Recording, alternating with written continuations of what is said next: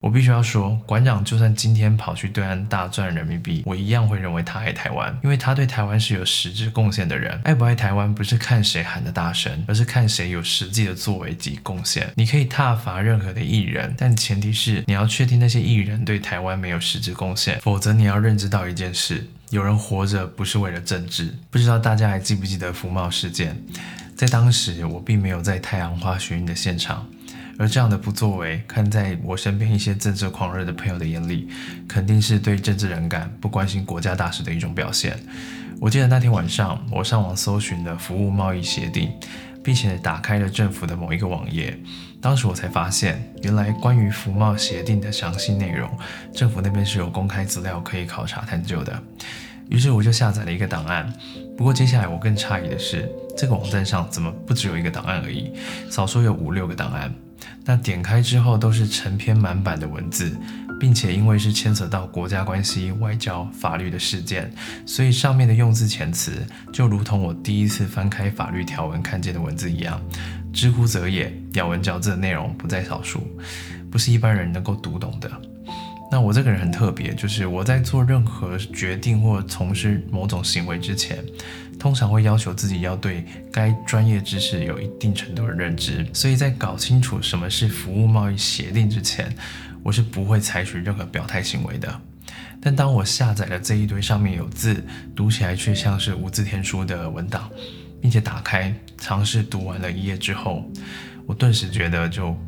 奇怪，就我这个人好歹考大学的时候作文分数全校前几名，自己写过的文章也曾经刊登在媒体上，然后流量高于专栏作家吕秋远律师。那奇怪，就对于文学还小有自信的我，怎么就看不懂貌似大家都理解的服务贸易协定？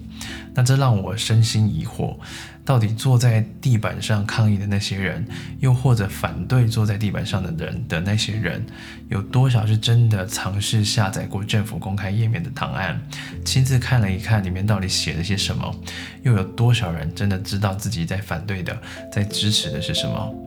我必须坦诚，我记得那时候我非常认真的看了十页不到，后来我放弃了。其实你也不能说是我主动放弃，是我的智商缴械了。因为我真的完完全全看不懂里面到底在写些什么，而我又不希望透过懒人包这种二手知识去了解一件这么重大的事情。那当时的我作为学生，还有一些工作，所以也没有太多时间去钻研跟理解。那我因此还愤恨了一段时间。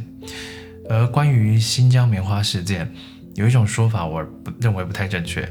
就是当大家群起抵制新疆棉的时候，有人会说啊，啊你是真的去过新疆看过人家采棉花吗？不然你怎么知道那些工人有被压榨？这个说法，我认为之所以不合理，是因为我们认识世界的方式确实会受限于时间、地域，而不可能眼见为凭。大多的知识储备还是来自相对有权威性的组织或机构。如果任何你所收容的知识跟资讯都要你亲眼见过，那么这个思想有点太乌托邦了，因为我们可能一辈子都在筹钱搭飞机，只为了落实所谓的眼见为凭。所以我认为，不是一定要亲眼见到才能作为凭据，而是对于没有亲眼见过的事情，我们尽可能的保持那么一丁点的怀疑，不要轻易的确信。因为我们都清楚，凡是牵扯到利益关系的，哪怕是权威性的机构或者组织，都是可以完全不必要透过捏造资讯，只需要选择避重就轻，选择性的揭露对自己有利的资讯。那么就能让你的思想导向他们所预设的方向走。几个月前在母校世新大学演讲的时候，在演讲的内容有一部分是提醒学生要正视所谓的媒体试读，因为在网络上非来自官方的一手资讯，大部分都是不经全面考证的产物。那当时我也鼓励大家，未来在真正相信一份资料之前，一定一定要去查证。而接着我在演讲的开头，以曾经在十家公司担任行销顾问的身份。给了台下近百位的学生一个我称为业内人士才知道的 FB 广告数据。在我公布这个资讯的时候，当时我观察台下的学生们兴奋地把这些数据抄下来，或是有拍照拍起来。而在演讲的最后，我又重新的打开了这份数据。我当时问学生：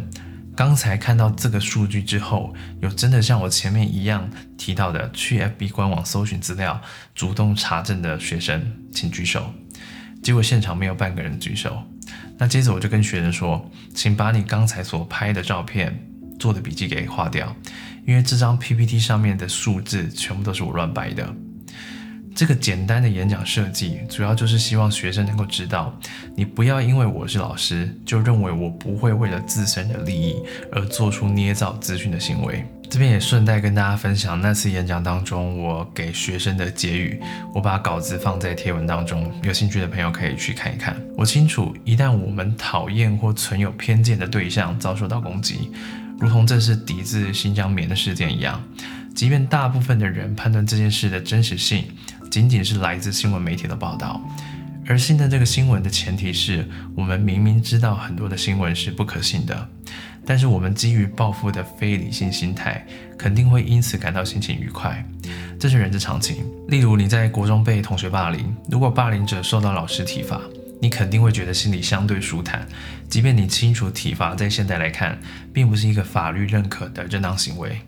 但在心情愉快的同时，你必须要清楚一件事，就是这个情绪的存在是理所当然的，但它其实并不一定正确。人之所以跟其他动物不一样，正是因为我们有允许矛盾存在的能力。有很多人说自己爱地球，结果他一样会因为夏天时待在人气房里面而感到相对舒适，他一样会吃肉，赶时间的时候一样会打 Uber。那这就是一种矛盾。但你要知道，很多事情是我们不得已才这么做的。即便这些事情并不一定正确，我并不认为爱一个人的表现就是瞎挺。爱台湾也是。台湾之所以是你引以为傲的台湾，岂不是因为我们有类似于欧美国家的开放，却不像查理周报那样会开他人信仰、经济玩笑为乐的言论自由，以及不会故意落井下石的共情，还有乐于助人的人情味吗？你可以采取任何你认为正确的行动，前提是你有八分的把握，它确实是正确的。看到这里，如果你心中想说啊，敌人都已经欺门踏户，你怎么还帮别人讲话？你这种行为就是在舔共啊，不爱台湾啊。但如果换做对方是日本、是美国，我的想法还是会一致的。对事不对人，爱不爱台湾不是看谁喊的大声，而是看谁有实际的作为及贡献。我在疫情期间公司受到影响，那我还是一样捐出薪水的十分之一，这是我爱台湾的方式。我婉拒其他工作邀约，接了终点费比行情低四到五倍的大学外聘讲师工作，希望能够为体系学弟妹尽一份力量。这是我爱台湾的方式。我必须要说，馆长就算今天跑去对岸大赚人民币，我一样会认为他爱台湾，因为他对台湾是有实质贡献的人，起码救灾捐钱处理。人家没有少过，你可以挞伐任何的艺人，但前提是你要确定那些艺人对台湾没有实质贡献，否则你要认知到一件事：有人活着不是为了政治。就像电视制作人韦宗哥曾经在《金周刊》的专栏上面写道：几十年前，两岸可以拿政权来开玩笑，并且一笑置之。当年大家不像现在这么的热衷政治，也不见那些关心政治的人会视不关心政治的人为置身事外、袖手旁观。因为确实有人活着不是为了争取国家荣耀，而是情愿与世界为敌，也只盼能安稳的独善其身，追求个人的成就，并且过着天仙自适的生活。我认为站在宇宙的角度来看这件事，这并没有什么对错，这只是自由赋予他们的选择权。而他们如此利用罢了。你难道会为了当年在乱世之中选择隐居的陶渊明而感到愤恨不平吗？最后，我希望我的空间是一个能真正落实言论自由的地方。你可以发表你认为正确的言论，你也可以认为别人发表的言论不正确，但请不要互相攻击。我是丁凯，希望这个影片有提供你看待资讯的不同观点。那么，我们下次见，拜拜。